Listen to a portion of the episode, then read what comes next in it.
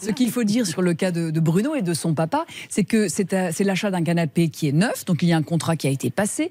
Il y a une obligation de délivrance conforme. En l'occurrence, l'article 1604 du Code civil n'a pas été respecté. Donc s'applique la garantie légale de conformité, issue de l'article L217-3 et suivant du Code de la consommation. Et là, plusieurs options s'offrent à vous, soit le remplacement, soit la mhm. réparation, ou alors si vraiment il n'y arrive pas, le remboursement. Et c'est pour ça que j'ai quand même bon espoir que, que ça se décante, parce que on est en plein On est en plein dedans euh, dans cette garantie légale de conformité, deux ans pour les biens neufs.